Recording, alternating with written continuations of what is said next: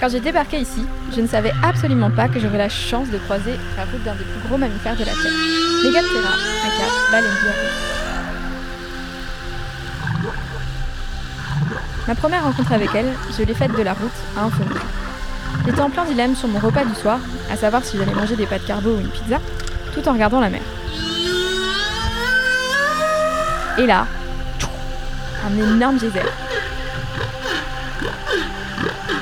Savais pas trop si j'avais rêvé ou pas. En soudain, elle a sauté, comme dans les films, pour s'écraser dans l'eau. Ensuite, euh, le feu est passé au vert, on m'a klaxonné parce que j'avançais pas, j'étais euphorique comme jamais, et surtout, bah, j'ai pas choisi ni entre ma pizza et mes pâtes. Ça a fait naître en moi une légère obsession, donc dès que j'avais un peu de mer à portée de vue, je me mettais en mode surveillance et je guettais le grand. Ça fait un an que j'attendais leur retour, et cette fois, je leur rends hommage avec ce premier épisode.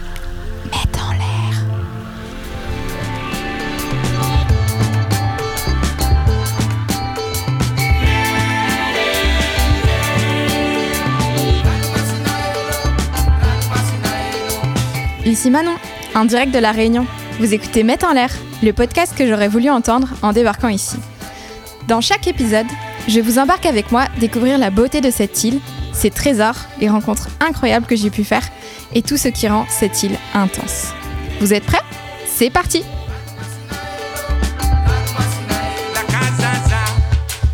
Pour commencer, je suis allée à la rencontre de Globis, une association qui observe, étudie et protège les cétacés et qui partage ses découvertes au plus grand nombre. C'est Jean-Marc Gansil, chargé de communication et de la sensibilisation, qui m'a reçu. Alors du coup, bonjour Jean-Marc. Euh, est-ce que tu peux me présenter Globis et euh, qu'est-ce que tu fais pour eux, s'il te plaît? Bonjour Manon, Jean-Marc Gancy, donc je suis chargé de communication et de sensibilisation chez Globis. Globis est une association loi 1901 à but non lucratif qui a une vocation scientifique et qui, depuis 2001, à La Réunion, euh, étudie et protège les cétacés. Alors, depuis 2001, les équipes de Globis ont fait des inventaires d'espèces dans les eaux territoriales réunionnaises. On a constaté la présence d'environ 21 espèces de cétacés qu'on peut croiser euh, soit tout près des côtes, soit au large. Euh, bien sûr, la baleine à bosse fait partie de ces espèces et un certain nombre de dauphins côtiers que voient en règle générale les touristes. Mais on a la chance de croiser parfois des orques, des dauphins de Fraser, des baleines à bec, des baleines franches australes, enfin d'autres types de cétacés euh, qui sont finalement assez nombreux euh, autour de l'île et que nos équipes ont eu la chance de pouvoir étudier au fil des années. Donc ça fait bientôt 20 ans que l'association existe. Donc elle a collecté un certain nombre de données, qu'elles soient euh, génétiques, qu'elles soient visuelles, qu'elles soient acoustiques notamment, et qui nous permettent d'en savoir beaucoup plus sur tous ces animaux afin de proposer des actions qui permettent de les préserver. Et euh, du coup, tu disais euh, tout ce qui va permettre de les préserver. Du coup, par rapport au tourisme, euh, comment agit Globis? Qu'est-ce que vous mettez en place aussi par rapport à ça? Est-ce que vous avez un lien avec la charte d'approche notamment? À l'origine, c'était euh, une prise de conscience. La prise de conscience qu'il fallait euh, être attentif à ces différentes espèces de cétacés, que c'était une chance de les avoir dans les eaux territoriales réunionnaises, et qu'un certain nombre de menaces pesaient sur elles, et notamment la menace liée à la pression touristique, à l'observation, qui est encore autorisée à La Réunion par des mises à l'eau ou par, on va dire, la présence d'embarcations sur le plan d'eau. Donc tout ça ben, crée des perturbations. Et la vocation de Globis étant de préserver les cétacés, l'enjeu était de trouver, euh, on va dire, un équilibre entre euh, le plaisir d'aller voir les cétacés, mais aussi euh, l'impact que ça pouvait avoir sur ces animaux, sur ces mammifères marins qui sont fragiles, vulnérables, et qu'il fallait en protéger du mieux possible. Donc ben, la charte, en tout cas les démarches de conservation, visent à essayer de trouver ce fameux équilibre fragile, précaire, euh, pour que les humains aient la chance, bien entendu, de profiter de ce spectacle, mais que ça ait le moins d'impact possible sur le développement euh, des cétacés. Donc euh, notre rôle est un peu difficile, car il est entre ces deux types d'acteurs, essayer de mieux réguler les activités humaines pour faire en sorte qu'elles ne nuisent pas au développement des animaux. J'appuie vraiment cette démarche, c'est aussi tout l'intérêt de ce podcast et de cet épisode pour moi. C'est euh, du coup bah, essayer de sensibiliser aussi euh, dans ce sens. Si tu avais un conseil à donner à quelqu'un qui débarque et qui souhaiterait voir ce spectacle, euh, comment tu orienterais cette personne?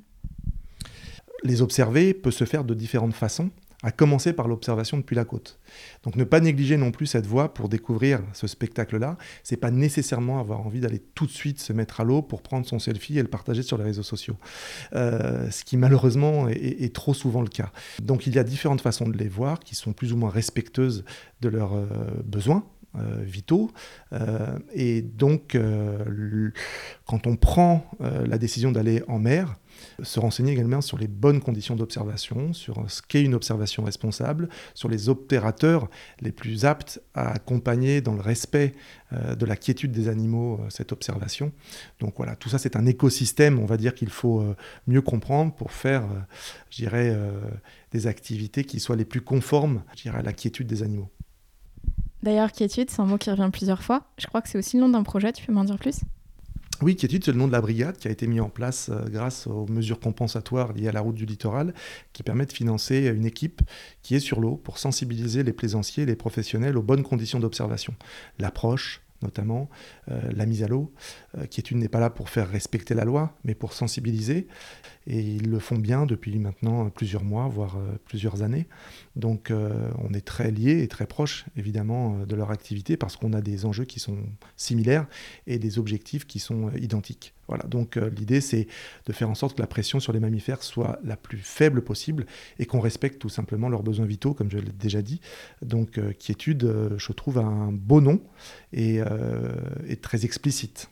comprendre pourquoi elles sont ici. Alors est-ce que tu peux m'en dire plus? Alors là j'ai évoqué évidemment les baleines à bosse qui ont... qui nous font l'honneur et le plaisir de venir nous voir maintenant depuis 10 ans seulement, hein, puisque c'est assez récent, tous les ans, lors de qu'il est convenu d'appeler maintenant la saison baleine, pendant l'hiver austral, les migrations des baleines à bosse qui viennent des zones de nourrissage de l'Antarctique vers l'océan Indien, et en particulier la Réunion, parmi d'autres îles, euh, illustrent euh, la nécessité pour ces mammifères marins de trouver des lieux qui soient propices à leurs activités de reproduction et euh, d'accouplement. Euh, et de mise bas. Hein. donc euh, elles ont besoin d'une bathymétrie, d'une profondeur euh, de mer qui soit relativement faible, d'une eau relativement chaude, d'endroits qui soient propices justement à, cette quiétude qu'elles recherchent. Et du coup, on a la chance de les avoir tout près des côtes, tout près du littoral. Et c'est un spectacle sans cesse renouvelé tous les ans depuis 2000. Maintenant, 2010, on a la chance d'en voir beaucoup, euh, avec des aléas hein, à chaque saison, mais relativement nombreuses, ces baleines, euh, tout autour de l'île, et particulièrement dans l'ouest. Voilà. On est maintenant habitué à ce spectacle, mais il faut avoir bien en tête qu'il est tout récent, puisqu'il y a encore 15 ans, il n'y avait quasiment pas de baleines à La Réunion, ou très peu. Et donc depuis, euh, depuis peu de temps, euh, on voit ce flux de baleines revenir vers nos côtes et euh, bah on apprend à mieux comprendre pourquoi, euh, quel lien ces migrations ont avec les autres îles, Madagascar, Maurice ou quelques plateaux et monts sous-marins connus dans, dans, la zone. Donc c'est notamment ce qu'étudie Globis. Ce spectacle, comme vous l'a dit Jean-Marc, vous pouvez l'admirer bien tranquillement, les deux pieds au sol, en s'armant de patience et d'hydratation, de jumelles et d'un bon chapeau. De cette manière, c'est déjà franchement incroyable. J'ai eu la chance d'en voir en ILM, et là encore, ce fut magnifique. Les papangs et les pailles en qu'on se le dise, sont des bons gros vénards. Ce spectacle vu d'en haut, c'est vraiment majestueux, et si vous pouvez le faire, c'est vraiment à ne pas louper. Dernière option ici, on a l'immense privilège de pouvoir faire du whale watching et même du whale snorkeling. Si t'as pas compris mon accent ou que t'es pas bilingue, ça veut dire qu'on peut aller les voir en bateau ou même dans l'eau. Pour cette activité, j'ai fait la rencontre de deux passionnés. Bonjour Manon. Bonjour Josias. Le premier, c'est Josias. Un moon qui a toujours le sourire aux lèvres et la vanne facile. Son bateau, on le reconnaît entre mille. Il est capitaine d'un joli speedboat jaune et bleu qui répond au nom de Bateau Pays. C'est Victoria midi euh, C'était bien soupé. Ah ouais Ah ouais. Donc du coup, on ne pouvait pas les entendre chanter parce qu'on ne pouvait pas arrêter le bateau. Et voilà. Alors, bonjour et bonjour pour ceux que Salut Josias, du coup merci de me recevoir aujourd'hui. Euh, est-ce que tu peux te présenter et raconter un petit peu qu'est-ce que tu fais? Donc euh, Josias, euh, je suis capitaine de bateau pays. Donc c'est un bateau que j'ai acheté en 2012 pour monter mon petite activité. Donc, euh, je fais cette activité-là depuis 2003 et en sortie observation de surface, je veux dire. Et j'ai quitté l'école maritime en 96. Voilà, donc euh, entre 96 et 2003, j'ai fait pas mal d'activités, dont de la pêche, un petit peu de SNCF et encore de la pêche. Et maintenant, je fais, j'emmène les gens faire des petits tours en mer, voir les baleines et les dauphins. Ou juste ces petites balades en mer. Enfin, quelle est ton expérience de capitaine? Il y avait euh, le Grand Bleu qui cherchait euh, un nouveau matelot. Donc euh, j'ai commencé en tant que matelot là-bas. Je suis passé directement assez rapidement capitaine sur euh, un de leurs bateaux. Et après, jusqu'à ce que hum, j'ai fait 8 ans là-bas en tant que capitaine. Et après, euh, dans le temps, j'ai fait tous les démarches pour emmener un des bateaux à Sainte-Rose. D'accord, donc euh, le- tous ces démarches-là que j'ai fait, ben, ma femme me disait bah, si je peux faire ça pour un patron, je peux faire ça pour moi aussi. Donc bien conseillé par ma femme du coup. Et du coup, j'ai quitté le, cette entreprise-là pour monter ma propre entreprise. Ça a duré, ça a pris près de trois ans, le monter le projet. Et donc, euh, je suis tombé sur euh, mon bateau qui était en vente en occasion. Donc, euh, j'ai flashé dessus, j'ai pris. Et du coup, bah, jusqu'à maintenant, bah, il tient bien. Et du coup, sur ton bateau, qu'est-ce que tu fais? Parce que dans tout ça, on sait que tu es capitaine, mais du coup, euh, quelle est ta plus-value de capitaine? Parce que Oui, l'entreprise, c'est Bateau Pays. Alors, déjà, pour le nom du bateau, c'est pas. C'est une petite histoire aussi pour le nom du bateau. C'est au début, quand, quand je montais le projet, j'étais en formation à, à la CCI. Et moi, j'étais avec mon petit projet de bateau. Et du coup, quand, il, quand on présentait à chaque fois les projets, euh, chacun avait son projet et tout, il y en a un qui dit Ah ben voilà, il y a Bateau Pays qui arrive. Et ben c'est resté. Donc euh, le gars, jusqu'à maintenant, il sait pas que c'est lui qui a choisi mon, le nom de mon bateau et de ma société du coup. Voilà. Et donc euh, là, ce que je fais en mer, c'est euh, sur mon bateau, c'est on va, bah, déjà, j'essaie de mettre du bonheur dans le cœur des gens. Voilà. voilà. On fait des petits tours en mer. Voilà, on fait des promenades en mer et en faisant notre promenade, eh ben, on va chercher les dauphins et les baleines. Et donc si on a les baleines, ben, c'est bien. Si on a les dauphins, c'est bien aussi. Si on a les deux, ben, c'est tant mieux. Et on essa- et si on n'en a pas, et ben, on, j'essaie de montrer les gens ce qu'on a, le, le paysage, euh, la chance d'être en mer. Et hum, ben voilà, on essaie de meubler un petit peu avec, euh, avec les tortues qui peuvent passer, les poissons volants. Hein, des fois, je fais un petit peu de vitesse. Hors saison des baleines, je fais un petit peu de vitesse avec des accélérations, des petites figures, des virages et tout. Et voilà, je fais en sorte que les gens ils ressortent euh, avec des étoiles dans leurs yeux, comme tu dis si bien. quand tu as monté ton entreprise, ton, ton idée, c'était vraiment de venir euh, chercher les cétacés. Entre autres, oui. C'est... Je sais que les cétacés, par exemple, les dauphins, c'est plus facile de trouver le matin. Les baleines, c'est en saison. Donc, sur toute une année, on ne peut pas compter que sur ces animaux-là. Voilà. Donc, euh, moi, je fais mon possible, même si c'est sorti l'après-midi, par exemple, je dis aux gens que le matin, c'est 9 fois sur 10 qu'on les trouve. L'après-midi, c'est une fois sur deux. Donc, même si on a moins de chances de les trouver l'après-midi, je fais tout mon possible pour trouver quelque chose quand même. Voilà. Et les baleines, c'est en saison, donc euh, là, c'est euh, festival, ouais, c'est comme tu dis. bien. Mais mon plaisir, c'est de montrer ces animaux-là aux gens. Donc quand je suis tout seul, ben, je suis frustré parce que à des fois, euh, je donne l'exemple, quand je ramène le bateau à Saint-Pierre, euh, il n'y a pas longtemps encore, j'ai fait ça. Je suis resté pendant une heure et demie avec les dauphins. Il y avait une nappe de grands dauphins du large. Et je suis resté avec eux une heure et demie. Et j'ai fait des directs sur Facebook, fait Instagram, que- Insta- euh, non euh, WhatsApp, non Instagram, Instagram que je maîtrise pas du tout d'ailleurs, mais ouais, j'ai fait un direct dessus et tout. Pareil, quand je fais soir avec les passagers, c'est, je pars du principe que je dis aux gens, on sait à quelle heure on part, on sait pas à quelle heure on revient. Donc à des fois, ça peut arriver que ben, je m'emballe comme les passagers. hein, c'est quand j'ai ces animaux, voilà, quand je suis avec eux, ben j'ai du mal à rentrer quoi. C'est voilà. Des fois, je dis aux gens bon ben on va s'en aller, et dix minutes après, je suis encore à leur dire qu'on va s'en aller. voilà.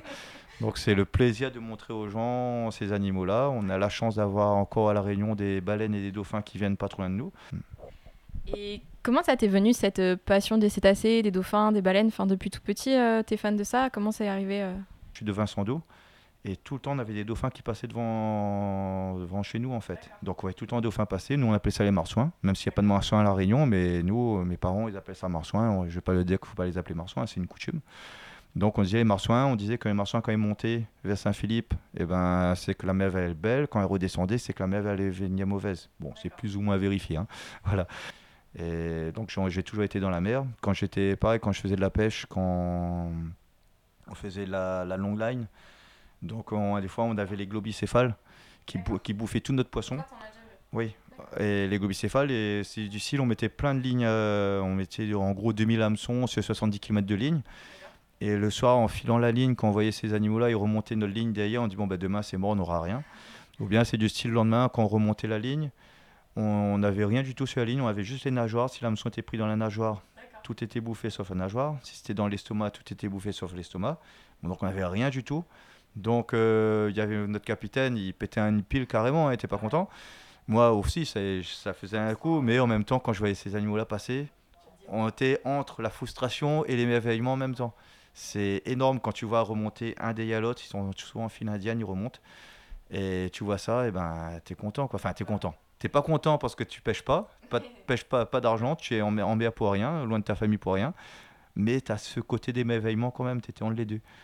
Pareil, quand on allait aux, aux on voyait des dauphins de là-bas, tachés blancs et tout, qui venaient devant. On avait les otaries, euh, on avait les, comment, les, les manchots. euh, ben, ça, tu vois tout le temps, mais tu es tout le temps émerveillé. Mais jusqu'à maintenant, quand chaque fois que je vois les dauphins, j'ai tout le temps émerveillé aussi. Voilà, ouais. Et du coup, euh, à La Réunion, du coup, toi, c'est ton pas fonds de commerce parce que ce serait ça a un côté un peu péjoratif. Euh, du coup, comment tu te positionnes par rapport à ça et comment tu as choisi, toi, d'aborder un peu euh, ce- cette problématique? Alors, c'est. En fait, quand je vais voir les animaux, je dis toujours, on essaie d'aller les voir en dérangeant les moins possible. Voilà. Ce que je dis aussi, c'est que quand on va voir ces animaux-là, nous, on arrive dans une zone, on a ces animaux-là, et après, c'est eux qui mènent la danse. S'ils veulent se montrer, ils se montrent. S'ils veulent pas se montrer, ils se montrent pas.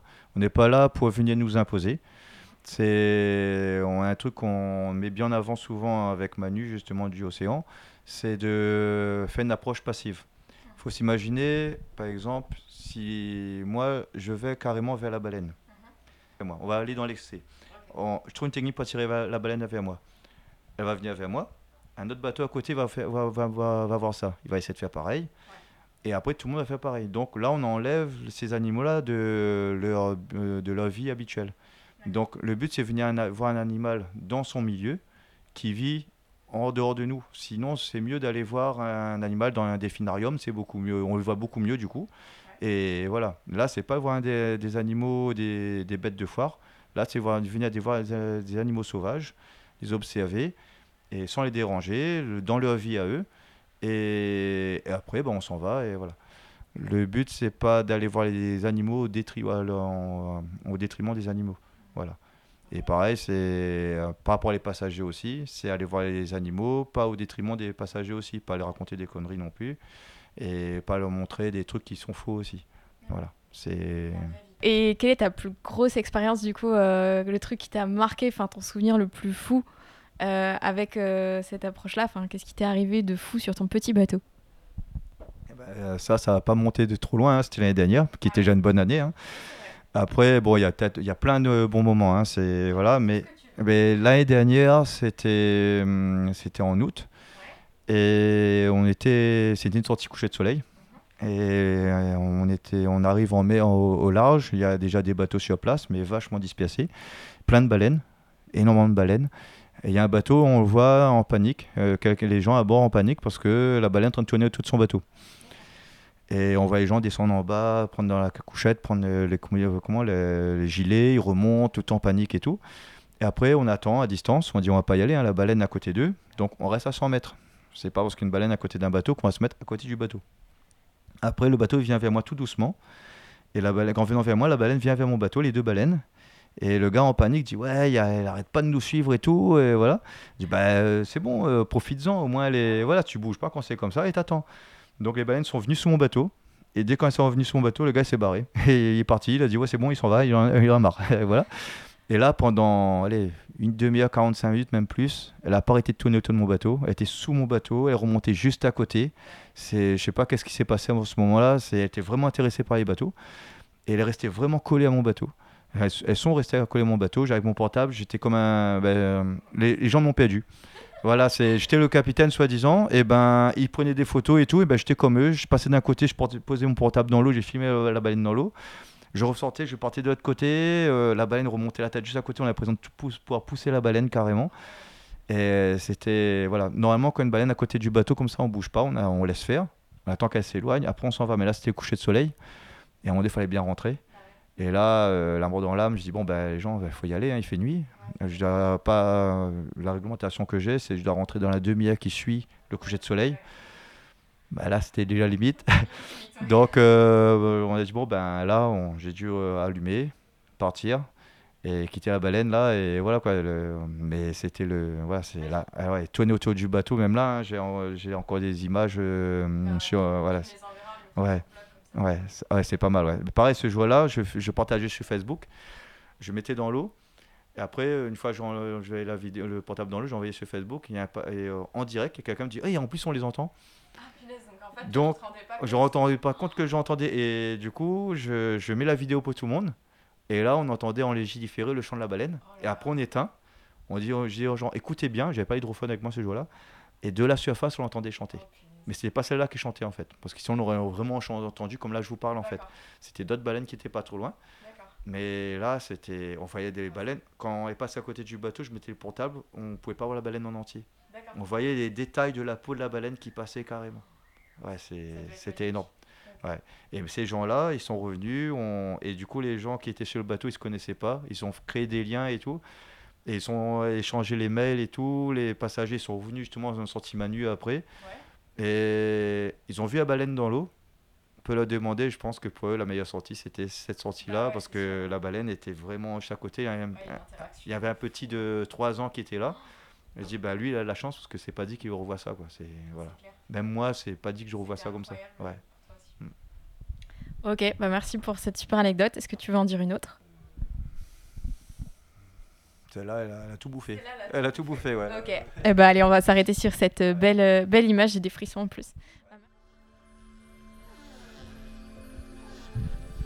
Mais pour les mises à l'eau, comment profiter correctement de ce cadeau incroyable de la nature?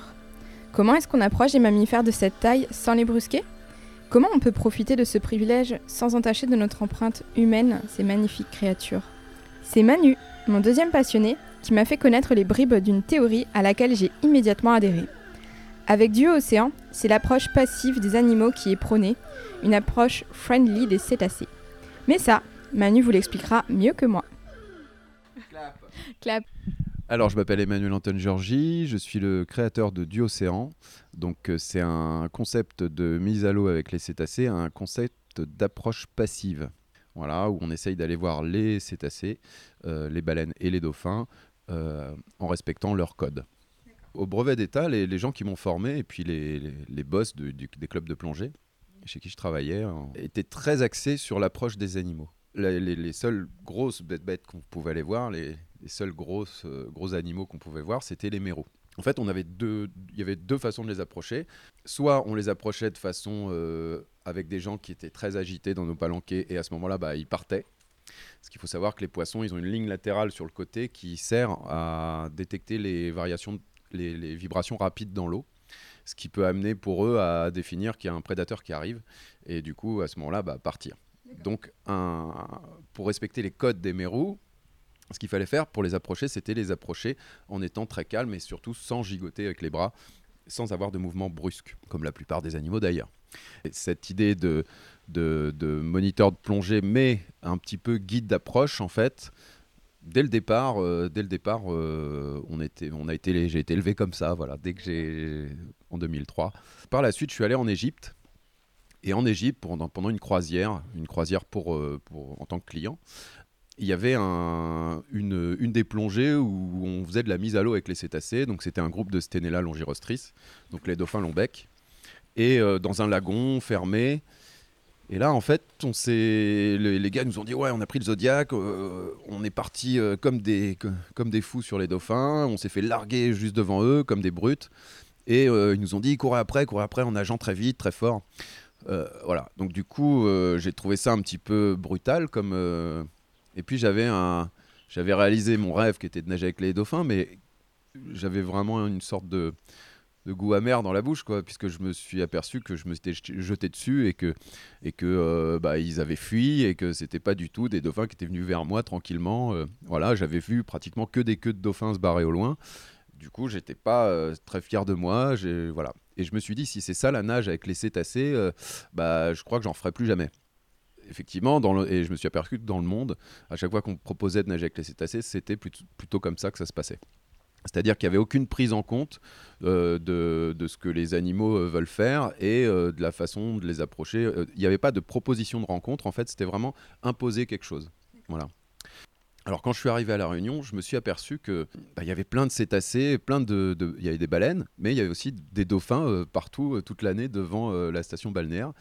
J'ai complètement halluciné du fait qu'ils soient si accessibles et que bah, personne, peu, de gens euh, allaient les voir. Donc euh, euh, quand je suis arrivé en 2011, j'ai, euh, je pensais que les baleines et les dauphins, il n'y avait que les scientifiques qui étaient autorisés à aller les voir. Et puis, il y a une association, donc l'association à, à la Fondation Abyss, qui m'a demandé un jour d'encadrer une sortie euh, cétacée. Ils m'ont demandé d'encadrer des, des touristes qui étaient là pour observer des animaux. Et là, je suis tombé sur Croquis le baleineau. Et je suis tombé sur un baleineau de 10 mètres, euh, d'une quinzaine de tonnes peut-être. Euh, et là, en fait, les touristes n'ont pas voulu aller dans l'eau. Et je me suis retrouvé tout seul avec lui. Et là, c'est quelque chose qui. Il s'est passé quelque chose d'extraordinaire. C'est-à-dire que je me suis mis à l'eau. Et puis, je me suis dit, bon, bah, c'est un animal énorme. Et il va plus vite que moi dans l'eau. Donc, en fait, je vais pas faire le malin. Je vais plutôt euh, pas bouger. Et puis, je vais attendre qu'il vienne vers moi. Donc, j'ai fait ce que me dictait mon instinct, en fait. Mon instinct, pratiquement mon instinct animal. J'ai attendu. J'ai pas bougé du tout. Je me rappelle, j'avais ma GoPro comme ça. Et puis, j'ai attendu. Je l'ai vu. Je lui ai tendu la main. J'ai essayé de, voilà, d'être friendly, quoi. Plutôt sympa, de pas générer d'agressivité. Et surtout, de ne pas bouger du tout, en fait. Et puis à ma grande surprise, donc l'animal est. D'abord, j'ai fait une petite apnée parce qu'au début, je faisais des petites apnées. Donc je fais une petite apnée, mais pas, pas du tout dans sa direction. Et puis euh, je vois sa mère qui est en dessous, elle bouge pas. Euh, je le vois qui s'en va, il repart et il revient. Et quand il revient, il vient droit sur moi. Et là, je me dis, je vais mourir. Il va me- me- m'éclater la tronche avec euh, sa pectorale où il me fonce dessus. Et je me rappelle, j'avais la GoPro comme ça et je lui tendais la main. J'essayais d'être plutôt accueillant en fait, et je lui faisais des petits mouvements de doigts comme ça. Et à ma grande surprise, il est venu, il est venu, il s'est approché de plus en plus, de plus en plus, jusqu'à ce qu'il soit de toi à moi, son œil, et avec sa pectorale, en fait, il a touché mon épaule, et ensuite je lui ai retendu la main, et il m'a tapé dans le bout des doigts, mais vraiment euh, le bout des doigts, quoi.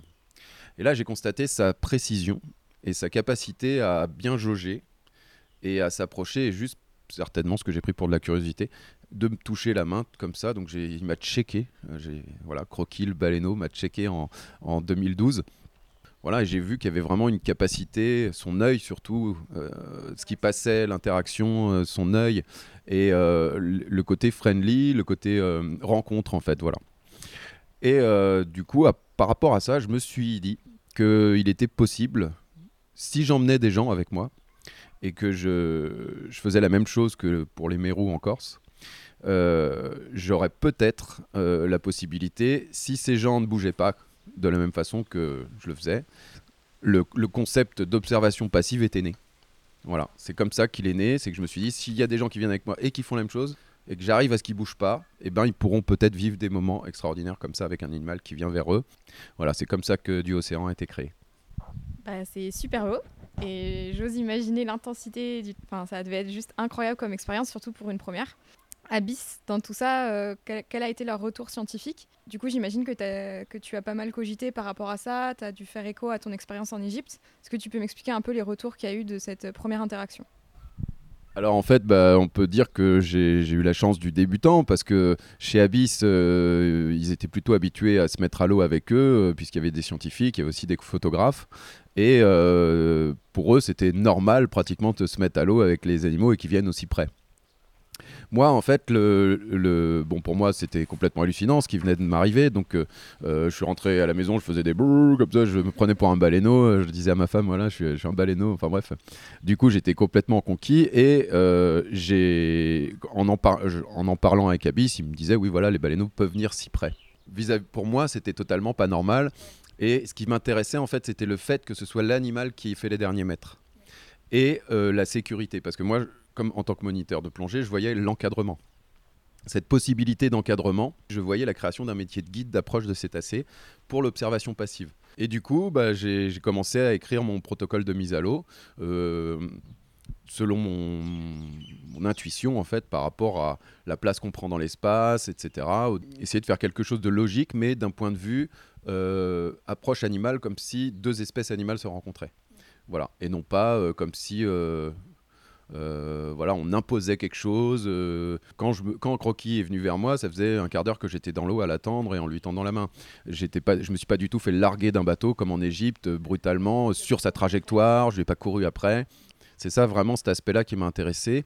Et le fait que l'animal vienne vers nous, mais à son rythme et très doucement. Ensuite, je me suis, je me suis intéressé sur les capacités intellectuelles des... Euh, cognitives des cétacés. J'ai rencontré les scientifiques de chez Abyss, avec euh, donc euh, Fabienne Delfour, Olivier Adam. Euh, j'ai fait le projet Cerecar donc en tant qu'encadrant pour bioacoustique et de qui, allie la vision et l'acoustique pour savoir quand il y a un groupe de dauphins qui nous approche, quel dauphin siffle à quel moment pour prouver en fait sur la vidéo par rapport aux images que c'est bien lui qui interagit à ce moment-là. Ça c'est le projet Cerecar d'Abyss. Ils en sont à la phase 2 là. Donc avec plusieurs hydrophones qui permettent de trianguler le son pour savoir exactement d'où vient le signal émis par l'animal. Et par exemple, ils sont aperçus que quand un groupe de dauphins arrivait, c'est pas les dauphins de devant qui vont envoyer le, qui vont scanner en fait l'obstacle, l'humain qui est en face, mais plutôt le, dauphin qui est tout derrière, qui va envoyer les ondes euh, de façon un peu furtive qui va pas faire de bruit, qui va faire du bruit au loin en fait, et que les deux autres arrivent de façon furtive, mais reçoivent les informations quand même. Donc il y a vraiment une véritable stratégie d'approche chez les dauphins, voilà, pour apprendre ce genre de choses, euh, voilà, vérifier l'acoustique, par le son par rapport à, l'image et ce qui se crée euh, au niveau des interactions avec les humains. Un peu de la recherche appliquée euh, au tourisme quelque part. Et donc moi, ce qui m'intéresse depuis le départ, c'est vraiment la relation homme-cétacé avec comme ligne directrice en fait l'idée de comment faire pour les embêter le moins possible et comment s'intégrer et comment proposer euh, une rencontre. L'idée, en fait, c'est vraiment de me rapprocher d'éthologues, puisque les éthologues euh, essayent de comprendre euh, le comportement des animaux, et donc d'avoir des images que je peux leur soumettre pour essayer de leur montrer ce qui se passe quand un, des humains approchent les cétacés. Et quelles sont leurs réactions. Et moi, ce qui m'intéresse, c'est surtout les signes d'agacement et les signes d'acceptation. Et en fonction de ça, essayer d'être neutre dans mon dans ma, dans ma façon de faire au maximum. Donc vraiment aller vers la neutralité la plus observatrice possible, d'être le plus observateur possible en fait, pour que les animaux puissent euh, vivre devant nous comme si pratiquement on n'était pas là. Bon, on est là, mais euh, voilà, essayer de faire en sorte de les embêter le moins possible et de respecter au maximum leur code. Et du coup, euh, suite à ces premières expériences, premières images, les, jalons de, de ce que tu appelles l'approche passive, quels sont les retours scientifiques que tu as eus? Est-ce qu'on t'a plutôt soutenu? Est-ce qu'on t'a plutôt euh, encouragé? Au contraire, on t'a dit que tu n'avais pas à faire ça. Euh, comment tu as réussi à prouver, enfin en tout cas à amener ton concept? Alors en fait, le, la mise à l'eau est très controversée dans le monde. Quand même beaucoup d'études qui, montrent que même des mises à l'eau propres peuvent être quand même euh, peuvent détourner les animaux de leur euh, euh, de ce qu'ils sont en train de faire puisque par curiosité ils viennent vers nous mais leur boulot c'est pas d'aller voir des humains toute la journée sinon bah, ça veut dire qu'ils font ils oublient de faire d'autres choses à leur production etc de socialiser entre eux etc donc du coup ça reste quelque chose de positif dans le dans, dans l'action mais idéalement faudrait ne pas aller les voir au fur et à mesure, à force d'observer, je m'aperçois que au bout d'un moment, on fait partie un peu de leur. Euh, ils s'habituent à nous, puisqu'on partage le même, euh, le même endroit sur quelques kilomètres carrés. Donc du coup, euh, par exemple, les dauphins peuvent très bien passer devant nous en dormant, l'œil à moitié clos. Ils passent tranquillement comme ça, et puis, et puis ils se réveillent pas. Pour moi, ils se réveillent pas. C'est comme s'ils passaient à côté, je ne sais pas moi, d'un banc de poissons ou d'un banc de tortues ou de quelques tortues qui, qui, qui, resteraient dans le coin. parce qu'il ne faut pas oublier que les espèces se rencontrent dans la nature. Donc, euh, même si les dauphins y dorment en passant à un endroit, bah, ils vont peut-être voir une baleine. Euh, la baleine, ça va les réveiller un peu. Euh, voilà. Donc, je pense que l'interaction, enfin, la présence de l'homme dans, la nature, elle n'est pas forcément quelque chose de, très néfaste, de systématiquement néfaste. Alors pourquoi pas d'apnée? Eh ben, C'est une vaste question. Les scientifiques ont tendance plutôt à me suivre là-dessus, puisque euh, moins on va vers l'occupation de l'espace, plus, on est, euh, plus on est bien.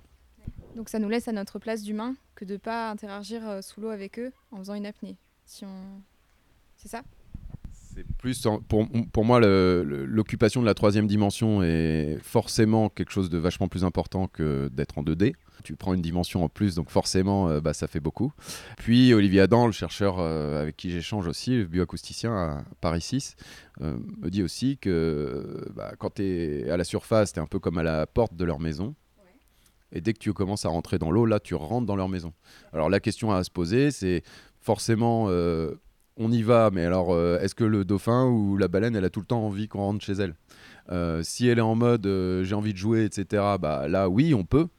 Mais si elle est en train de se reposer ou quoi que ce soit, ou le, le dauphin, pour moi, en fait, par défaut, il faut y aller euh, en étant passif. Et comment ça se passe une mise à l'eau en fait avec du océan? Co- Comment tu on arrive sur l'eau et qu'est-ce qu'on fait du coup? J'imagine qu'on se jette pas sur la baleine parce que tu viens de me dire qu'on palmait.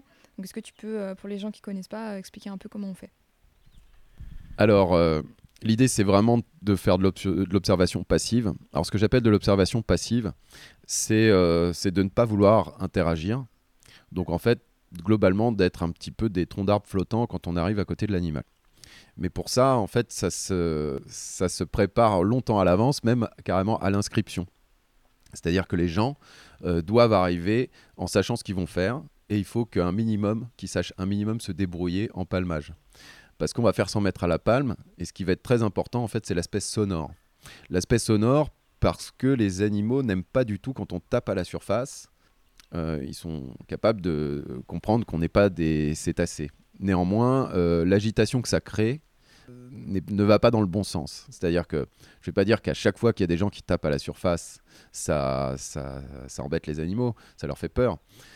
Mais ça va pas dans le bon sens. Ça va pas dans le bon sens, et ça, au bout de, milliers de mises à l'eau, bah, je me suis totalement aperçu que euh, cette hypothèse que j'avais émise, qu'il fallait pas taper à la surface, qu'il fallait être tranquille dans l'eau, etc., euh, bah, c'est vérifié puisqu'il y a d'énormes différences entre deux mises à l'eau avec un groupe qui est agité au départ et un groupe qui ne l'est plus à la fin. Les dauphins nous font comprendre, surtout les dauphins, qu'il faut euh, qu'il faut pas être agité. En fait, c'est eux qui nous apprennent à les approcher. C'est-à-dire qu'on voit ce qui marche et ce qui marche pas. Et ben, plus on est passif, plus on est des troncs d'arbres flottants bien groupés sans bouger, plus les cétacés passent près de nous.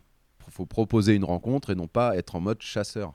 Et c'est ce que les gens non encadrés ou les gens qui encadrent euh, en mode chasseur euh, n'arrivent pas à comprendre, c'est que faut pas courir après les animaux, faut les laisser venir.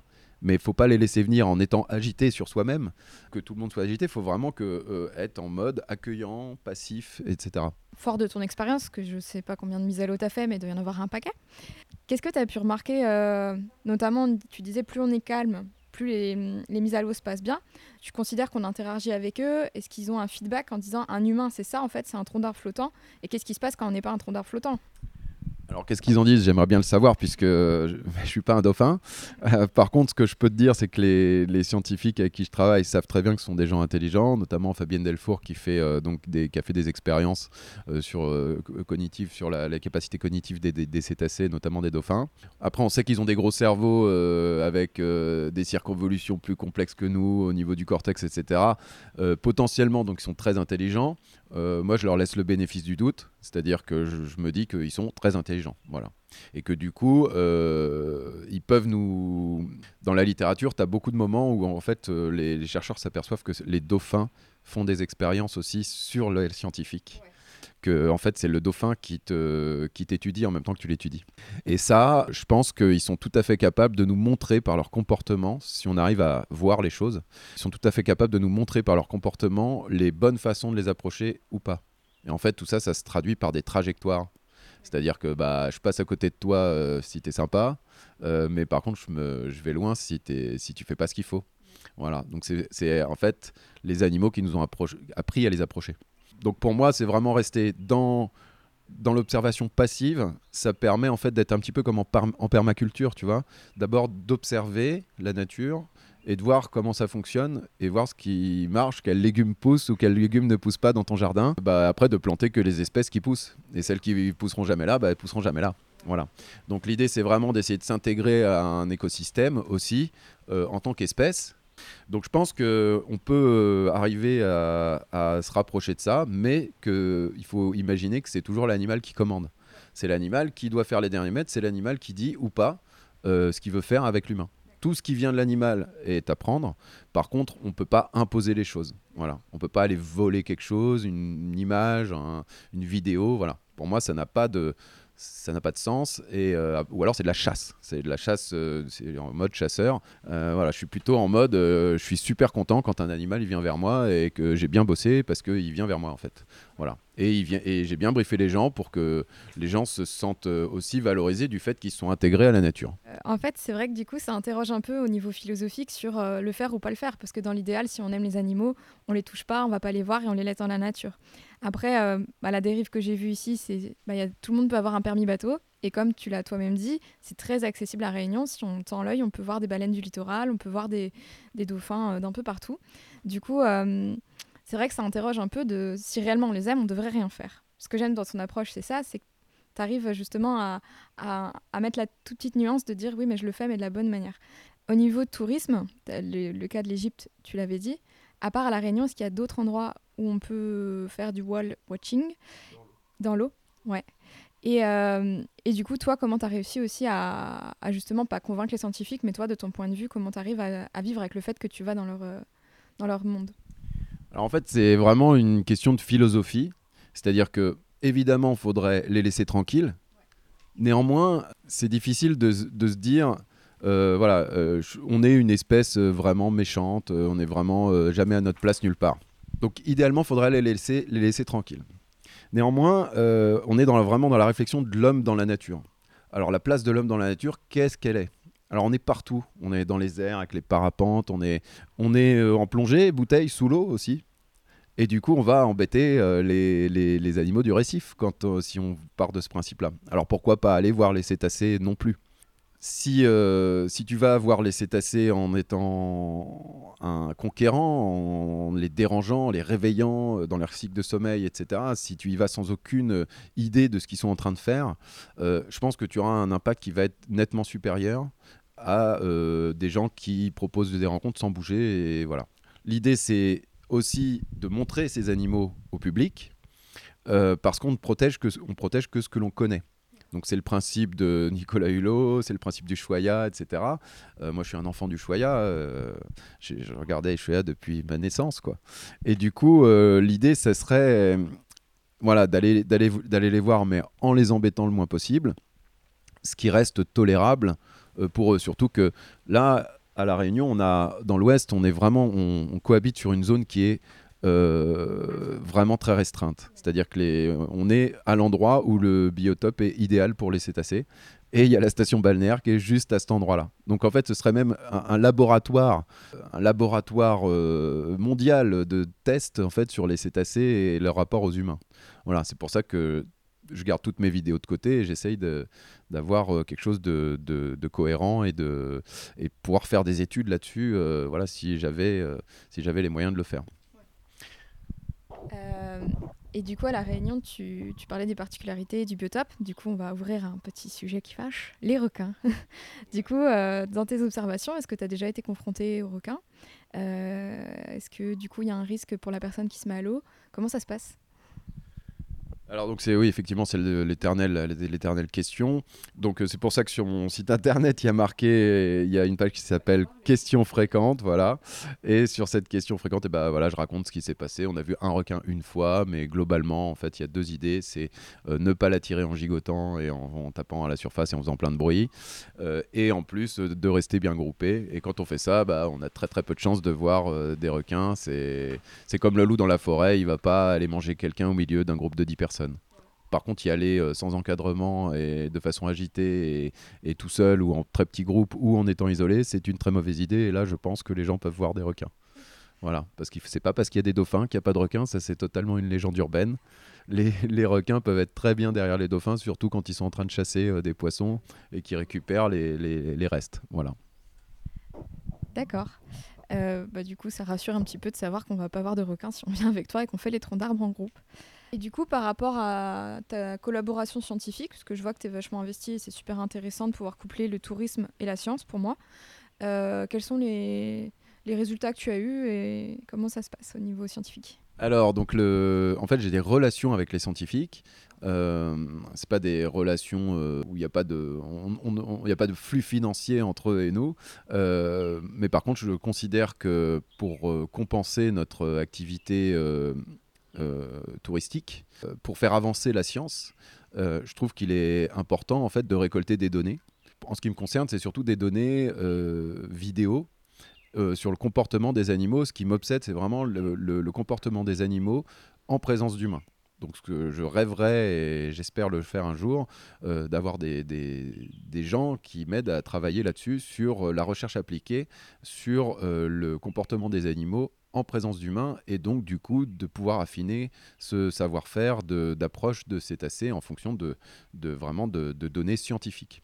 Donc c'est pour ça que je, garde bien toutes mes, images de côté pour pouvoir faire des études un jour si du, du océan se développe par exemple.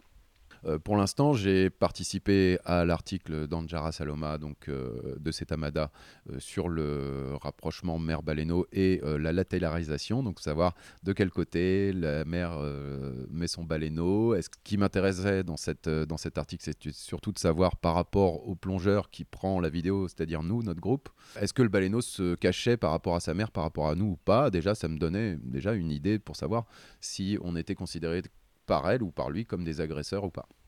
Il y a une phrase qui m'intéresse beaucoup, c'est qu'elle a montré que euh, la, position des plongeurs n'a pas vraiment d'impact sur euh, le côté de la baleine, où se met le baleineau, c'est-à-dire que bah, le baleineau, tantôt il est en protection, tantôt il est euh, de notre côté. sur toute les, la banque d'images que je lui ai donnée, bah, il n'y a pas d'éléments significatifs qui montrent que le baleineau a peur de nous et qui se met de l'autre côté de sa mère. Voilà. Pour ce qui est de des échanges que j'ai avec les, scientifiques, il y, a, aussi le CEDTM, donc ici euh, la brigade quiétude, qui récupère des images vidéo pour faire des études. Donc là, il y en a une qui est sortie récemment avec Thibaut qui, qui a fait, euh, qui a compilé toutes les images qu'il a trouvées sur, euh, sur YouTube, etc., notamment sur Mereva, pour montrer en fait la,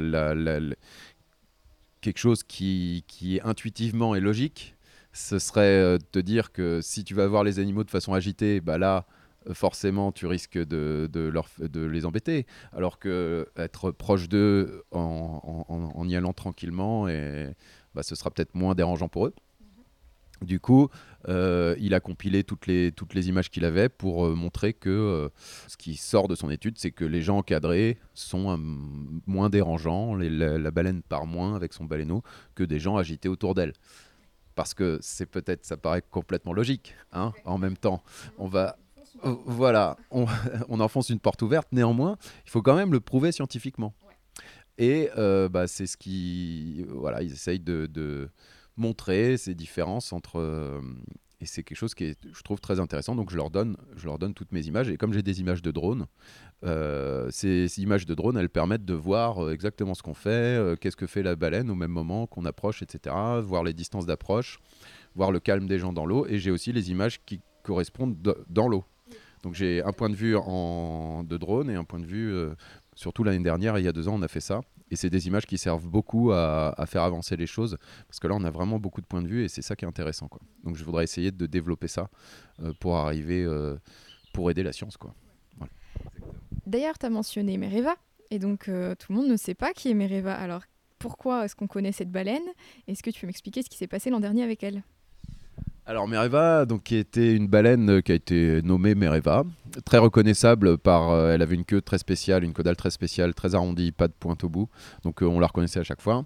C'était une baleine qui était plutôt calme en début de saison, plutôt tranquille, et puis au fur et à mesure de la saison, elle, elle était près du bord et elle est restée très longtemps, pratiquement un mois, un mois et demi même je sais pas exactement, mais elle est restée très longtemps et au fur et à mesure qu'elle est restée, au bout d'un moment, elle en a eu un petit peu marre d'avoir des humains qui sont venus partout euh, autour d'elle. Peut-être aussi qu'elle a été un peu embêtée sous l'eau, peut-être qu'elle a été trop approchée de près. Euh, voilà, bref, au bout d'un moment, elle en a eu vraiment marre de voir les humains et elle s'est mise à foncer sur les gens, surtout les gens agités. Et il y a eu beaucoup d'images qui ont été faites de drones. Ça a fait le tour du monde d'ailleurs. Euh, quelqu'un a compilé en fait les moments où elle repoussait les gens. Alors parfois elle les repoussait, mais des fois, elles les, balayaient complètement avec leur pectoral, les groupes de nageurs, et surtout les groupes de nageurs qui étaient agités ou qui n'avaient pas forcément respecté les distances d'approche euh, qu'elles pouvaient tolérer. Elle allait jusqu'à aller droit sur les gens et les pousser euh, comme ça. Alors, moi, je l'ai eu sept fois dans la saison, l'année dernière. À chaque fois, ça s'est passé correctement. Pour moi, en fait, euh, bah, j'y allais le matin, donc elle était calme déjà. Du coup, à chaque fois qu'elle est passée près de nous, elle a toujours été prévenante. Elle nous a mis à distance avec sa pectorale, mais en fin de compte, euh, elle nous a jamais touché brutalement. Elle a touché deux personnes ou trois personnes en tout, mais toujours euh, en les poussant comme ça avec sa pectorale, mais tranquillement. Pas de, balayage ou de, ou de, de frappe comme elle a pu faire avec d'autres groupes. Et ça va toujours dans le sens de, l'observation passive, hein, puisqu'on fait confiance à l'animal, il est sympa, elles ont des cellules fusiformes dans le cerveau, dédiées à la compassion, à la sociabilité, elles en ont quatre fois plus que les humains, alors pour quelle raison elles seraient euh, agressives, et pour quelle raison elles viendraient nous taper dedans gratuitement comme ça? Bah, Je pense pas que ce soit le cas chez les baleines, je pense qu'elles sont suffisamment sympas, suffisamment euh, intelligentes et euh, compatissantes pour nous accepter. Alors après, chaque individu a, son, a sa personnalité, hein, c'est comme nous, hein, il y a des gens qui sont agressifs, d'autres qui ne le sont pas. Euh, là, par contre, en fait, ce qu'elle euh, a fait, euh, c'est vraiment nous toucher doucement. Et j'ai remarqué aussi que elle, des fois, elle touchait les palmes du seul gars qui bougeait encore ses palmes dans ma palanquée. Donc ça m'a conforté pour une sorte de rappel à l'ordre. Tiens, toi, tu bouges tes palmes, touche, tac, je te touche avec ma pectorale. Euh, voilà, ou euh, la personne qui était un petit peu encore agitée, bah, elle, euh, qui bougeait un tout petit peu, des fois ça suffisait à ce que elle, elle la touche pour peut-être, moi je, voyais ça vraiment comme un rappel à l'ordre. Après, une fois qu'elle était passée une ou deux fois à côté de nous, il fallait partir. C'est pareil, toujours une question, question d'occupation de l'espace, une question de- de comportement. Voilà. Si on est là et qu'on bouge pas, euh, est-ce que si tu as dit petit chat qui arrive vers toi alors que tu donnes euh, le, le biberon à ton enfant, est-ce que tu vas systématiquement euh, les frapper parce qu'ils arrivent vers toi? Si moi pas, hein, personnellement, si- si- s'ils se mettent à mes pieds comme ça et qu'ils bougent pas et qu'ils ronronnent, bah je vais pas me sentir agressé. Bah là c'est un petit peu la même chose. Je pense que je suis pas une baleine, hein, mais c'est humainement et donc animalement parlant ce qui m'intéresse. Elle, euh, elle doit pas se sentir agressée, surtout si c'est elle qui vient vers nous et qui nous regarde. euh, elle se dit tiens voilà des humains qui bougent pas, euh, tiens pour une fois des humains qui bougent pas, c'est cool. Bon bah je vais passer ma pectorale à côté d'eux tranquillement comme ça pour vérifier qu'ils sont pas là pour me saouler, voilà. Et puis je vais bien leur faire comprendre qu'il faut pas avancer plus, mais et nous on lui fait comprendre que bah c'est t'inquiète pas, on va pas bouger, voilà, on va rester là où on est et puis euh, dans quelques minutes on repart. euh, T'es passé une fois, on t'a vu, on s'est observé mutuellement, c'est cool, voilà. On a un message à donner, c'est que les humains peuvent être sympas avec les baleines, qu'on peut s'approcher d'elles tranquillement, être euh, rester à notre place et puis repartir quand quand il est temps de repartir et, et qu'on t'a vu de près, quoi. Voilà, c'est ça l'idée, quoi. Et du coup, à l'heure d'Instagram, des réseaux sociaux, il y a beaucoup de diffusion d'images, notamment des photographes euh, qui vont sous l'eau. Donc moi, faisant de la photo, j'avoue que je suis assez fascinée des clichés qui peuvent sortir, surtout quand toi tu fais des mises à l'eau et que tu vois ce que tu arrives à produire, c'est-à-dire pas grand-chose. Euh, du coup, je voulais savoir aussi euh, qu'est-ce que tu en pensais et peut-être un message aux personnes qui nous écoutent de vous dire qu'est-ce qu'il faut pas forcément tout prendre au pied de la lettre sur ce que vous voyez et ce qui peut être fait en fait. Est-ce que tu pourrais expliquer un peu aux auditeurs? Alors en fait, il y a un paradoxe. C'est-à-dire que le, paradoxe, c'est un petit peu, moi-même, je l'utilise aussi en disant, euh, les animaux, il faudrait euh, pas aller les voir. Euh, mais si on va pas les voir, comme, l'humanité ne protège que ce qu'elle connaît, bah, on montre pas de vidéos d'animaux. Donc à ce moment-là, bah, tout le monde s'en fout des baleines et des dauphins et tout le monde personne ne va euh, protéger les océans et tout le monde va continuer à acheter ses clubs dans la rue qui iront dans les océans. Qu'est-ce qui est le plus bénéfique? De montrer des images de cétacés, de belles images de cétacés, ou alors euh, de les de de, pas aller les voir, ce qui aiderait à leur conservation puisqu'ils seraient moins dérangés. Alors, euh, ce, ce paradoxe-là, euh, c'est ambivalent, c'est compliqué parce que, par exemple, un photographe professionnel va te dire je vais donc faire des magnifiques photos en me mettant très très près euh, de la baleine pour, euh, pour la prendre en photo et que mes photos fassent le tour du monde et que tout le monde ait envie de protéger les, baleines.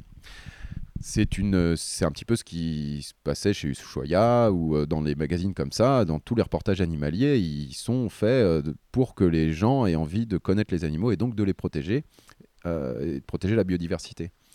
Euh, L'idée, en fait, c'est. Mais c'est quand même un sacrifice quelque part, puisque euh, ces animaux, il faut pas se leurrer, euh, la plupart du temps, sont dérangés.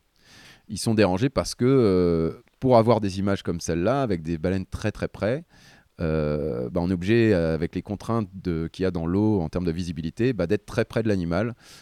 par exemple, quand vous voyez une photo qui a l'air d'être prise à une dizaine, une quinzaine de mètres de l'animal, en réalité, souvent c'est du très grand angle. Et le très grand angle, ça amène à être obligé de s'approcher vraiment très près de l'animal, peut-être même à 3-4 mètres, des fois même plus près, pour avoir euh, le plus de lumière possible euh, et le plus de couleurs possible, qu'il y ait le moins d'eau entre l'objectif et le sujet possible. Et donc là, on peut considérer que toutes ces photos-là, malheureusement, sont complètement en dehors de la charte d'approche.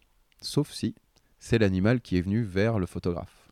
Euh, c'est quand même assez rare que l'animal vienne vers le photographe. Et puis l'animal peut venir vers le photographe, mais peut-être pas forcément de façon. Il peut aussi le charger.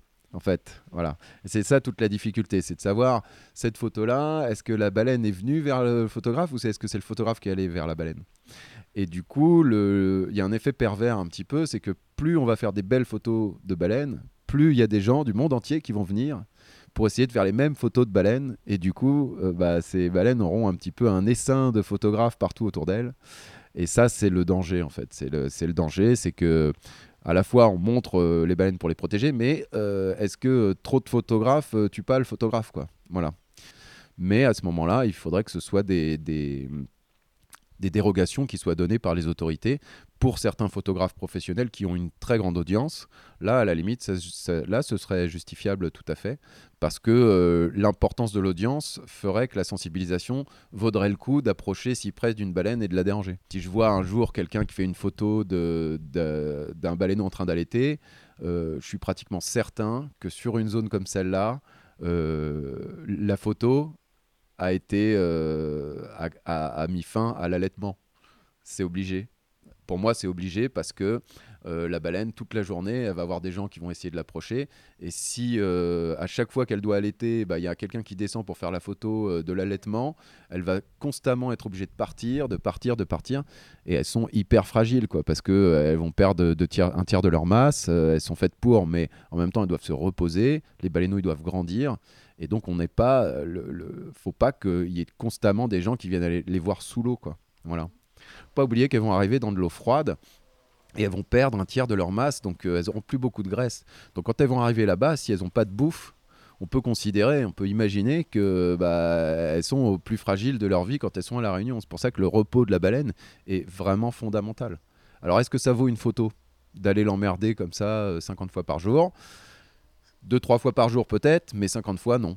Euh, personnellement, euh, je, milite euh, pour que les apnées sur, sur une zone de nurserie comme celle-là, puisqu'on est sur, pour moi sur une zone de nurserie, parce qu'il y a beaucoup de mères et de baleineaux, bah, je milite pour que les apnées soient interdites ou alors qu'ils soient soumises à autorisation de la part des autorités. Mais on en est encore au balbutiement, et tout ce que je dis là, c'est mon point de vue, et il faudrait le prouver. Voilà. Et c'est voilà, un photographe te dira aussi que lui, son point de vue, c'est de faire sa photo et qu'il va penser qu'il est pas du tout, qu'il va pas du tout l'embêter puisque ça va durer 10 minutes. Sauf que bah il y en a beaucoup des photographes. Voilà. Bah, je te remercie pour ce point de vue qui, qui éclaire vachement. En tant que nous touristes, on est finalement un peu responsable aussi de ce qu'on choisit de faire.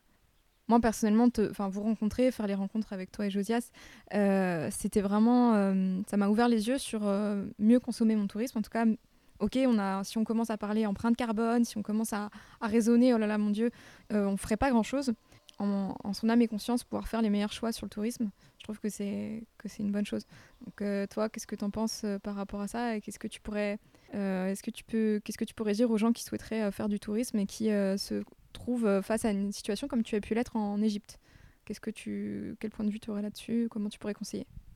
Bah, c'est simple. Soit euh, on a cette activité qui peut être euh, une activité de découverte et du respect de l'animal dans son milieu, soit, à contrario, on va être là euh, pour l'embêter, pour l'emmerder. On va en fait avoir un impact que négatif. Par exemple, ce qui peut se passer aux Philippines sur les requins-baleines, les gars leur donnent des poissons à bouffer, donc ils sédentarisent l'espèce, ils arrivent complètement, ils garantissent à 100% d'aller les voir. Euh, de les voir puisqu'ils sont tellement fidés et on leur donne tellement à manger qu'ils restent toujours au même endroit. Manque de peau, bah, ils, ne, migrent plus, donc ils se reproduisent plus, ils vont finir par tuer l'espèce à force de vouloir la sédentariser comme ça. C'est pour ça que ça, c'est une interaction qui peut paraître positive, par exemple, de donner à manger à des, des, requins-baleines jamais nous on mettrait, on donnerait à manger à des dauphins ou on a, notre but c'est surtout de ne pas interagir dans la nature. Donc je pense que les conseils, bah, c'est plus pour choisir un, prestataire respectueux. Bah, je pense que l'idée, c'est vraiment d'aller vers la non-intervention. C'est-à-dire que le, prestataire ait ce souci d'aller vers la passivité de l'homme, la, discrétion, euh, tout ce qui est euh, approche selon, selon les codes de l'animal. Je pense que ça, ça peut être quelque chose de positif. En Afrique, par exemple, il y a des, gars, qui, des guides qui vont vous faire approcher au plus près d'un éléphant. Ils vont connaître ses codes. Dès qu'ils commencent à lever les oreilles, à les mettre comme ça, à vous mettre face à vous, il faut surtout plus avancer. Vous pouvez vous arrêter, mais par contre, il ne faut pas reculer, par exemple. Tout ça, c'est des codes en fait que les, guides connaissent par leur expérience, et je pense que c'est plutôt vers ça qu'il faut aller. Tout ce qui est vers la passivité de l'homme et euh, le savoir-faire du guide, euh, c'est vachement important en fait. C'est vachement important, qui vous garantissent pas non plus euh, de voir les, animaux, quoi quel que soit l'endroit, quoi. Voilà. Parce que si vous garantissez de voir des animaux, c'est qu'il il y a quelque chose qui va pas, quoi. Soit ils sont nourris, soit ils sont attirés d'une façon ou d'une autre. Mais la question, c'est voilà, est-ce qu'on doit attirer les animaux ou pour notre plaisir, pour les montrer ou pas? Je pense que la limite, elle est là en fait. Bah merci, parce que du coup, ça répond à beaucoup de mes questions.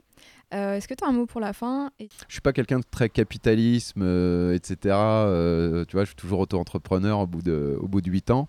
néanmoins, j'ai lu un, bouquin récemment qui m'a donné un petit peu la l'idée de, grossir un peu, parce que c'était plutôt par conviction que je voulais pas grossir, parce que l'idée, en fait, c'est cette phrase, c'était, je l'ai lu dans un bouquin sur la disruption, et donc ce, cette phrase, c'était euh, sur la raison d'être d'une entreprise. La raison d'être d'une entreprise, euh, moi j'ai appris que c'était le profit. Voilà, que le, but d'une société, c'est le profit. Mais là, en fait, c'était, je sais plus si c'était le fondateur de Tesla ou, euh, ce grand homme qui avait, très, qui avait bien réussi, je ne sais plus lequel c'était, disait que la, raison d'être d'une entreprise, c'était ce qu'elle apportait à l'humanité et que le profit n'en était que la conséquence. Voilà. Et je pense que c'est une belle euh, euh, façon de voir les choses, puisqu'elle réconcilie l'économie et l'idéologie quelque part. Donc moi, en fait, je suis dans le tourisme auprès des, animaux, des animaux emblématiques, euh, des animaux parapluies qui, font, qui protègent le milieu. Si on protège les cétacés, on protège le reste du milieu.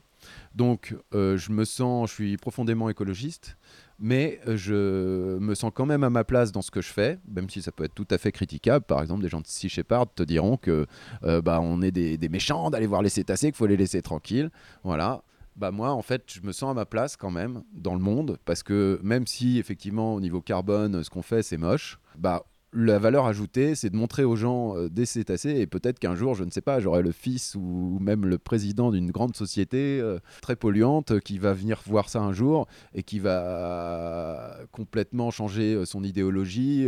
des gens puissants hein, qui peuvent complètement changer d'idéologie en s'apercevant que bah, ils sont des toutes petites choses à côté d'une baleine et quand une baleine vient vers eux et qu'elle leur, qu'elle leur fait la grâce de venir vers eux alors qu'ils ah, vont peut-être changer leur point de vue et peut-être changer les mentalités. Je pense que c'est un, un, levier très important pour, euh, pour changer les mentalités. Et ça, pour moi, ça vaut le coup de faire ce métier de guide et de le faire correctement.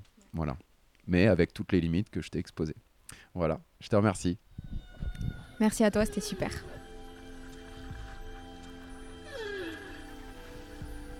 Somme, on ne protège bien que ce que l'on connaît vraiment. Mais on les protège de quoi exactement? Jean-Marc nous explique. Alors Globis, c'est le pilote et le coordinateur du plan de conservation des baleines à bosse et des dauphins côtiers de la Réunion, qui a permis d'identifier un certain nombre de menaces qui pèsent sur les cétacés euh, qui sont ici. Et parmi ces menaces, on en a évidemment plusieurs euh, qui ne sont pas hiérarchisées dans mon propos, mais on, peut citer euh, les pollutions diverses, qu'elles soient chimiques ou plastiques, qui génèrent parfois des phénomènes d'ingestion ou d'enchevêtrement notamment dans des filets dérivants ou euh, dans des euh, lignes de pêche euh, qui peuvent être très problématiques pour les cétacés. on a des menaces liées aux aménagements et infrastructures qui nécessitent des travaux et parfois des travaux sous-marins. Ces travaux sous-marins provoquent notamment des sons qui sont très puissants et qui vont désorienter ou perturber l'activité des cétacés. On peut aussi citer au rang des menaces ben, les activités d'observation, on en a parlé. Plus la présence est dense sur le plan d'eau, plus effectivement les cétacés peuvent être perturbés, notamment pendant cette période où ils sont particulièrement vulnérables, euh, liés à leur euh, accouplement ou à leur euh, accouchement, si j'ose dire, mise bas pour les baleines à bosse. donc bien entendu, là, elles sont vulnérables, fragiles, à avoir une présence trop importante sur le plan d'eau, d'observation, de mise à l'eau, voire d'apnée pose un vrai souci. Euh, donc voilà l'ensemble des phénomènes auxquels on a à faire face et auxquels je pense spontanément. Mais évidemment, euh, l'une des grandes inconnues, mais qui va sûrement aussi avoir un impact euh, important sur l'ensemble des écosystèmes et de la faune, et de la faune marine, c'est le changement global, bien sûr avec une acidification des océans, avec une montée des températures, y compris euh, des eaux, et avec des phénomènes de bouleversement des courants marins liés à tout ce changement global dont on ne sait pas exactement prédire les conséquences pour l'immigration et pour ces différentes espèces. Ce qu'on sait déjà, c'est que le krill en Antarctique, donc la principale source de proie dont disposent les baleines pour se nourrir en Antarctique, est en chute libre et que de ces 30 dernières années, les ressources en krill auraient chuté d'environ 50%. Euh, Donc tout ça aura des impacts euh, sur une population de baleines qui, paradoxalement, depuis un certain nombre d'années, grandit.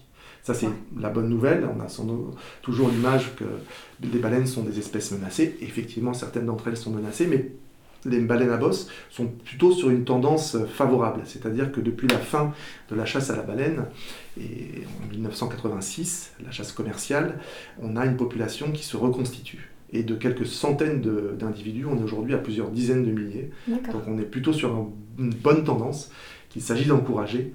Euh, la baleine à bosse n'est plus une espèce menacée d'extinction, en tout cas ici. Et du coup, euh, c'est plutôt une bonne nouvelle. Mais il faudrait qu'on puisse continuer à encourager ce phénomène. Bah, sinon, les baleines ne sont pas présentes toute l'année. Hein. Les baleines, elles sont présentes, comme vous le savez, de, de à peu près juin jusqu'à fin octobre. Elles viennent donc euh, depuis l'Antarctique. Elles ne se nourrissent pas. Hein. Pour l'instant, à La Réunion, on le sait. Elles, passent, par contre. Elles ne font que passer. Les, baleines que l'on peut voir, on les voit généralement une journée, voire quelques jours, mais pas beaucoup plus. Elles poursuivent ensuite leur route vers Madagascar le plus souvent. Pour l'essentiel, 62% des baleines ne restent qu'une seule journée. Donc c'est un flux euh, permanent en provenance de l'Antarctique principalement, qui transitent par les côtes réunionnaises, mais qui ensuite euh, voient les individus euh, aller vers d'autres lieux pour euh, bah, faire leurs activités d'accouplement, de reproduction ailleurs. Mais où vont-elles alors? Elles vont principalement sur la côte est de Madagascar. C'est l'un des projets de scientifiques de Globis qui a permis de l'établir en 2013. On avait déjà posé des balises sur une quinzaine de baleines à bosse à l'époque à mi-saison et on avait constaté, grâce au tracking et au suivi satellitaire de ces migrations, qu'elles allaient principalement se regrouper euh, vers l'île de Sainte-Marie euh, sur la côte est de Madagascar, qui est d'ailleurs un, lieu de concentration important de baleines. Et euh, les mères, notamment, vont se, concentrer à cet endroit-là et ensuite, on va dire, font un peu on va dire, se, se baladent le long de la côte est, parfois même vont euh, au nord-ouest, de l'autre côté, vers Nosy et poursuivent leur route. Mais euh, en règle générale, il y a une forte connectivité, comme on dit, entre, entre Réunion et Madagascar, là où on l'attendait plutôt entre Réunion et Maurice, mais elle n'est pas établie finalement, comme l'ont montré les données qu'on a pu collecter. Et cette année, on a un autre programme scientifique qui s'appelle Miromen 2, hein, qui est la suite de celui dont j'ai parlé à l'instant, qui va nous permettre de savoir vers quelle destination vont les baleines une fois qu'elles euh, se sont euh, reproduites ou qu'elles ont euh, bas dans l'océan Indien, vers où elles retournent notamment en Antarctique. Est-ce qu'elles passent par Crozet, Kerguelen? Est-ce qu'elles vont directement en Antarctique? Où elles vont en Antarctique? Combien de temps elles restent là-bas? Dans quelle baie pour se nourrir? Voilà. On va poser bah, début septembre, là, pendant 15 jours, une quinzaine de balises Et on aura, j'espère, la, chance de partager leur trajectoire avec le grand public sur le site internet de Golis pour identifier leur trajet retour. Là aussi, beaucoup de connaissances scientifiques en perspective avec euh, des données qui euh, seront ensuite analysées par nos équipes et qui nous permettront d'en savoir plus sur leur comportement et sur leur zone de nourrissage. Très important pour nous pour établir un lien justement entre leur capacité à se nourrir en Antarctique et leur capacité ensuite à migrer vers nos côtes. Ok, c'est super intéressant, on va suivre ça de très près. On parle de photo-identification. Est-ce qu'on peut nous participer, simple mortel, euh, qui n'appartiennent pas à Globis? Est-ce qu'on peut participer à ce projet? Alors les, les, globiciens sont aussi de simples mortels. Hein. et, tout un chacun peut euh, nous aider et participer à, cette, euh, à ces programmes de sciences participatives, hein, comme, on, comme on, le, on, les appelle aujourd'hui, de deux façons. Alors soit effectivement certains sont très intéressés, voire passionnés par nos activités, et auquel cas ils peuvent devenir bénévoles. chaque année on ouvre euh, notre activité à de nouveaux bénévoles qui peuvent adhérer à l'association et faire des sorties en mer avec nous tout au long de l'année, que ce soit en saison baleine ou également le reste de l'année pendant les observations dauphins qu'on fait euh, en été austral. Donc euh, pour cela, ben, restez très attentifs sur le Facebook de, de Globis parce qu'on ouvre des campagnes de recrutement de bénévoles généralement début novembre. Et là, chacun peut candidater. Ensuite, il y a matière aussi, indépendamment de cette adhésion à Globis, à envoyer ces photos de caudales de baleines euh, à nos scientifiques qui vont pouvoir les enregistrer dans nos bases de données et renseigner ceux qui les ont faites sur l'éventualité d'une recapture. Alors ce qu'on appelle une recapture, c'est l'identification d'une caudale qui aurait déjà été photographiée une année précédente et qui du coup témoignerait du nouveau passage d'un individu dans nos côtes. Euh, pourquoi? Parce que ce qu'il faut savoir, c'est que à la façon des humains qui ont une carte d'identité avec leurs photos et, leurs caractéristiques qui sont euh, euh, posées sur un bout de papier. Pour les baleines, c'est un peu différent. C'est les stigmates, les couleurs, la pigmentation, la forme de leur nageoire caudale, donc de leur queue, de la face intérieure de leur queue, qui définit en fait quelque part cette carte d'identité qui leur est spécifique. Chaque caudale est unique.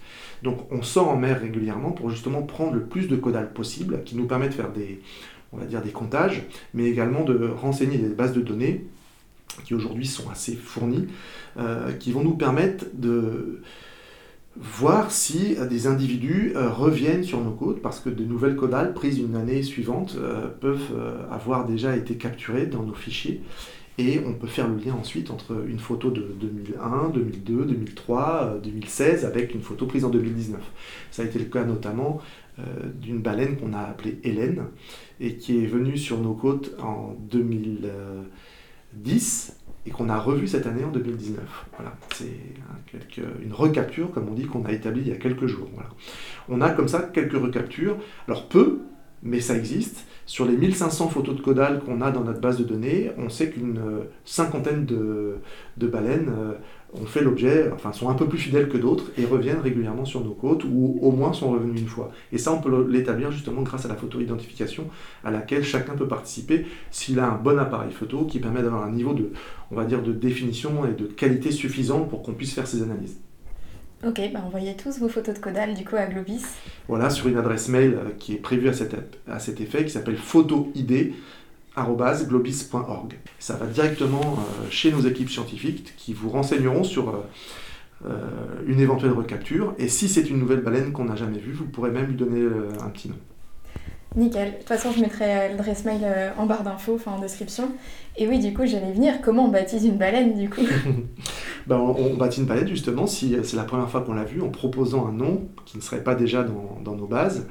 Donc ça, c'est vrai pour le grand public. Et pour ce qui est de nos équipes, on va dire, plus professionnelles ou, euh, des adhérents qui, qui, font justement ces photos identification toute l'année, eh bien eux aussi participent à, ce nommage euh, en proposant des noms divers et variés. Donc on en a 1500. Parfois, on, rame un peu pour en trouver de nouveaux. Donc n'hésitez pas à faire preuve de preuve de créativité. Ok, je te remercie, c'est tout pour moi. Est-ce que tu veux ajouter quelque chose? Où est-ce qu'on peut te suivre? Où est-ce qu'on peut suivre les avancées de Globis? Alors on a un Facebook qui est très actif, j'essaye d'animer euh, quasiment au quotidien, qui donne des infos générales et des infos locales sur l'activité des cétacés à La Réunion. Euh, très facile à, trouver, c'est Association Globis Réunion sur Facebook. On a une grosse communauté hein, de gens qui nous suivent, qui sont euh, très actifs sur le Facebook, qui répondent, qui commentent, qui partagent. Plus de près de 10 000 euh, abonnés à la page, donc c'est chouette. Ça nous permet d'animer une vraie communauté de passionnés, ou en tout cas de, de personnes qui sont amateurs de ces questions-là et qui nous permettent de faire grandir la conscience de la nécessité de préserver ces animaux qui sont fabuleux, très emblématiques des efforts de conservation et qui, j'espère, euh, viendront encore très nombreux et très fréquemment euh, au long des années prochaines à La Réunion. Merci. Merci beaucoup. Ainsi se clôture ce premier épisode en immersion avec les cétacés. Merci à toi, auditeur ou auditrice, d'avoir tenu jusque-là. Merci à Josias de Bateau Pays, Manu de Duo Océan et à Jean-Marc de Globis. Vous pouvez, enfin même, vous devez aller leur donner de la force et aller voir ce qu'ils font sur leurs réseaux respectifs. Cela mérite vraiment d'être soutenu. Tous les liens seront disponibles dans la description de l'épisode et sur le blog. Un grand merci à vous trois pour m'avoir fait confiance pour le lancement de ce podcast et un merci tout particulier à Josias pour le chant de la baleine que vous entendez. Quant à moi, vous pouvez me suivre sur Instagram et sur Facebook en tapant Met en l'air et vous pouvez me soutenir en mettant 5 étoiles sur iTunes, il paraît que c'est ça qui aide le plus au référencement. Pour finir, un grand merci au groupe L'Indigo pour la musique du générique. A bientôt pour de nouvelles aventures et comme on dit ici, nous retrouve